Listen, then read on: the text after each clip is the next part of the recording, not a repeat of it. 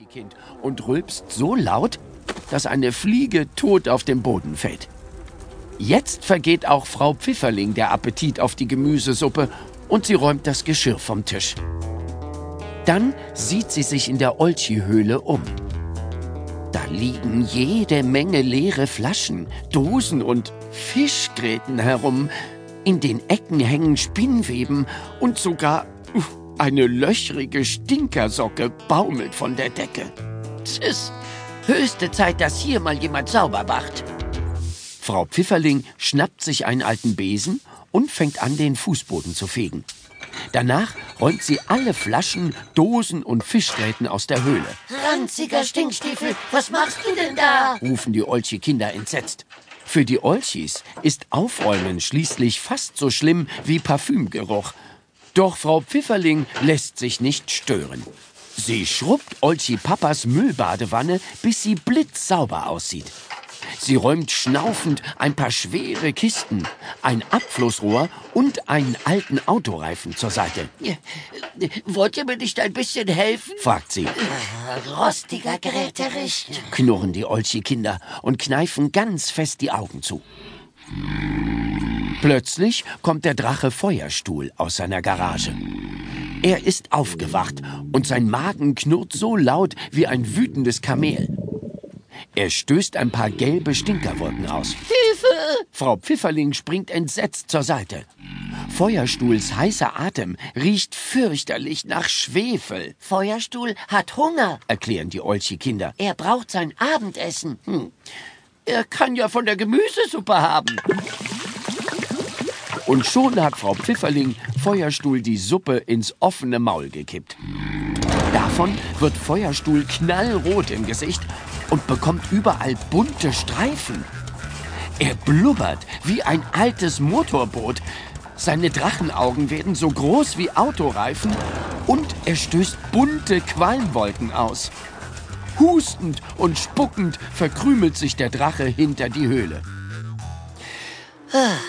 Frau Pfifferling atmet erleichtert auf. Jetzt ist es aber Zeit fürs Bett. Vorher müsst ihr euch nur noch waschen und die Zähne putzen. Schleime, Schlamm und Käsefuß. rufen die Olchi-Kinder laut. Wir wollen aber lieber ein bisschen in den Schlammpfützen herumhüpfen. Frau Pfifferling ist entsetzt. Hört sofort auf damit. Ihr macht euch ja total dreckig. Die Olchi-Kinder werfen nasse Matschknödel in die Luft und haben einen olchigen Spaß. Frau Pfifferlings Kopf wird vor Aufregung so rot wie Tomatensauce. Dann fange ich eben mit dem Baby an. Das muss sowieso dringend mal gewickelt und gewaschen werden. Nicht waschen! kreischen die Olchi-Kinder. Denn Wasser und Seife ist für die Olchis noch schlimmer als Aufräumen, frisches Essen und Parfümgeruch auf einmal. Aber zu spät. Das arme Olchi-Baby verträgt Seifenwasser überhaupt nicht. Schon bekommt es überall bunte Flecken und seine kleinen Hörhörner hängen ganz schlapp herunter. Olchi Baby kräht lauter als der lauteste Rasenmäher. Da platzt den Olchi-Kindern der Kragen.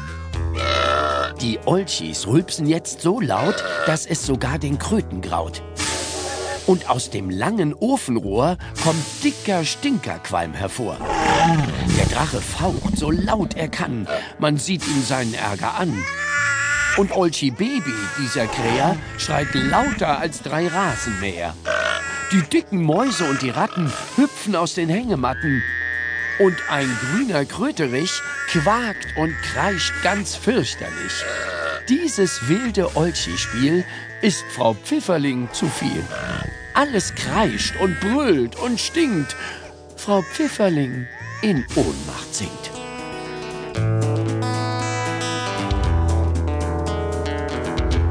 Zufrieden klatschen die Olchi-Kinder in die Hände. Jetzt müssen wir schnell alles wieder olchig machen, bevor die anderen von der Versammlung zurückkommen. sagt das eine Olchi-Kind. Als erstes kümmern sie sich um Feuerstuhl. Der Drache bekommt 100 Liter Maschinenöl zu trinken. Feuerstuhl grunzt zufrieden und schleckt sich über die Lippen. Nun schimmert seine Haut wieder schön olchigrün. Auch die Höhle muss wieder richtig olchig werden. Die Olchi-Kinder haben eine Menge zu tun, denn Frau Pfifferling hat wirklich